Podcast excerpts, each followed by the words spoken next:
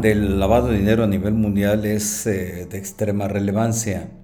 México está incorporado al Grupo de Acción Financiera Internacional GAFI, en la que se asumen diversos compromisos de actuar de, diversas facetas eh, en contra del lavado de dinero, desde la etapa de la prevención, como del combate mismo a través de medidas administrativas o de medidas penales. El lavado de dinero, conforme a la legislación penal, tiene en esta última faceta dos aproximaciones. Por un lado, el aseguramiento de cuentas bancarias por parte de la Unidad de Inteligencia Financiera, lo que conocemos eh, con el acrónimo de UIF. Y por el otro lado, como un delito penal que se castiga con 5 a 15 años de prisión, que no es una pena menor. Me voy a ocupar en este podcast de la primera aproximación, es decir, del aseguramiento de cuentas bancarias por parte de la UIF, que es un mecanismo que en los últimos años, eh, sobre todo a partir de 2019, se ha utilizado con fuerza para la persecución del lavado de dinero vinculado con narcotráfico, por un lado, o también para el robo de hidrocarburos, conocido como huachicol, entre otras materias. La Suprema Corte no ha estado al margen de estos temas. Los asuntos se han presentado en amparo, juicio de amparo, y de ahí se han movido en las diversas instancias hasta que llegan al máximo tribunal del país. Em, lo que sí ha resuelto la Corte en diversos casos relacionados en general con el tema de la intromisión a la privacidad y a la intimidad de las personas es que se requiere de un control judicial previo, es decir, que sea un juez federal quien autorice esa intromisión a los bienes y a la esfera personal de los eh, gobernados. En tratándose del asunto del aseguramiento de cuentas bancarias por la UIF, también ha sostenido el mismo criterio. Es decir, solo un juez federal puede ordenar el aseguramiento de cuentas bancarias. Esto que implica que la unidad de inteligencia financiera carece de una posibilidad válida desde el punto de vista constitucional para bloquear cuentas bancarias, del tipo que sea y por el delito de que se esté hablando. Lo que sí ha dicho la Corte en relación con esta materia es que sin esa autorización judicial previa y expresa por, un juez federal, el aseguramiento de cuentas bancarias resulta claramente inconstitucional. Simple y sencillamente, ha concluido la Corte, por violación al derecho humano de seguridad jurídica, un derecho fundamental de larga tradición en el sistema constitucional mexicano y de todo el mundo en general. Por ejemplo, incluso la misma Suprema Corte de Justicia ha reiterado que la misma Fiscalía General de la República antes Procuraduría General de la República, tiene que obtener una autorización judicial previa para que los ministerios públicos puedan ordenar unilateralmente el aseguramiento de cuentas bancarias.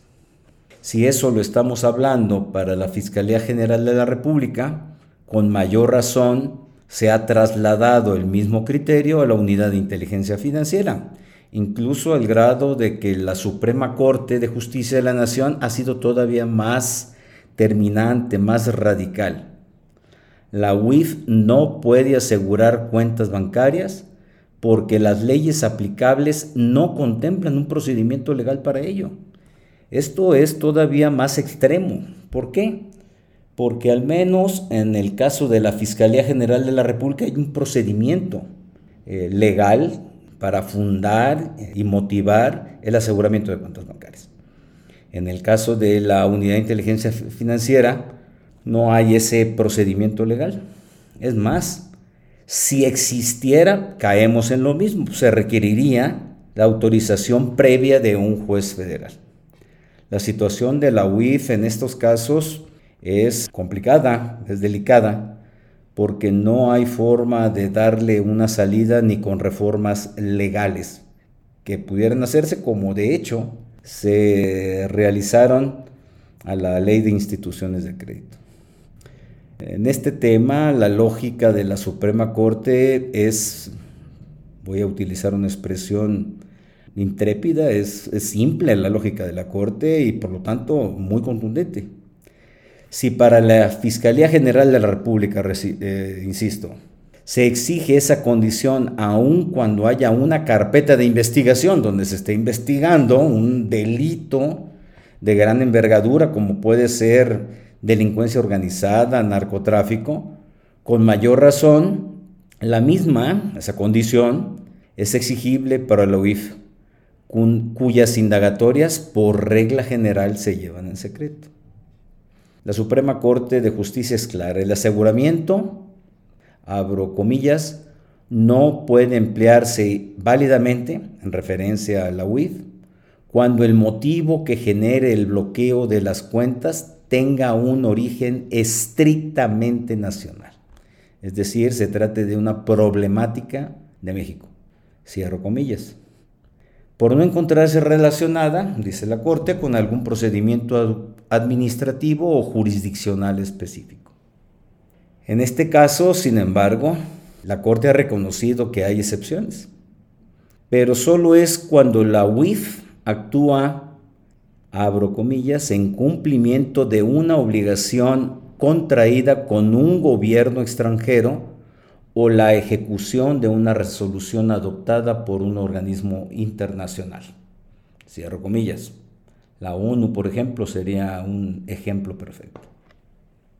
Esta excepción de la que estoy hablando, de que la sí pueda actuar en cumplimiento de una obligación contraída con un gobierno extranjero o la ejecución de una resolución adoptada por un organismo internacional, la UIF está obligada a probar la existencia de una solicitud expresa realizada por esas entidades del extranjero. Precisamente la solicitud para bloquear cuentas bancarias, fundada en un convenio o tratado internacional. ¿Qué sucede en la práctica? Pues que esa excepción se da en muy, muy pocos casos. Por eso no resulta extraño que un día nos enteremos de que a una persona o empresa, sin prueba alguna de culpabilidad, sino el solo, el solo dicho de la UIF, se le aseguran cuentas bancarias y semanas después leamos que un juez de amparo levanta el aseguramiento y libera las mismas cuentas. Eso lo vemos con frecuencia y nos sorprende cómo es posible que a X persona a Y empresa o a Z extranjero acusados de narcotráfico, trata de personas, guachicoleo, delincuencia organizada, la UIF le asegure las cuentas bancarias y luego pues un juez de amparo las libere. No es solo que esa persona o empresa bloqueada goza de la presunción de inocencia, lo cual es irrefutable.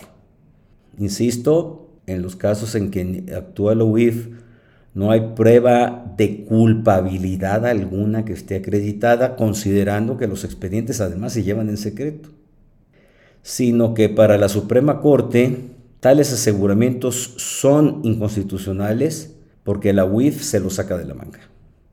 ¿Qué sucede entonces? Si la Suprema Corte de Justicia de la Nación tiene establecida la jurisprudencia que he venido comentando, los jueces de amparo no tienen otra que aplicar esa jurisprudencia y por lo tanto liberar las cuentas bancarias. Recordemos que la jurisprudencia de la Corte es obligatoria para todos los jueces federales y tribunales federales del país. No hay manera, con base en la jurisprudencia, de que un juez federal no libere las cuentas bancarias. Esto es muy importante y muy destacado. El tema es que así operan los derechos humanos para todos, sin excepción. Seamos inocentes o resultemos culpables. Y para eso están los jueces, para aplicar la Constitución, para aplicar la jurisprudencia de la Suprema Corte y para proteger la seguridad jurídica de los gobernados. Con esto cierro este podcast y dejo para otra ocasión el hablar sobre el tema del lavado de dinero como delito cuyas penas van de 5 a 15 años de prisión. Hasta la próxima.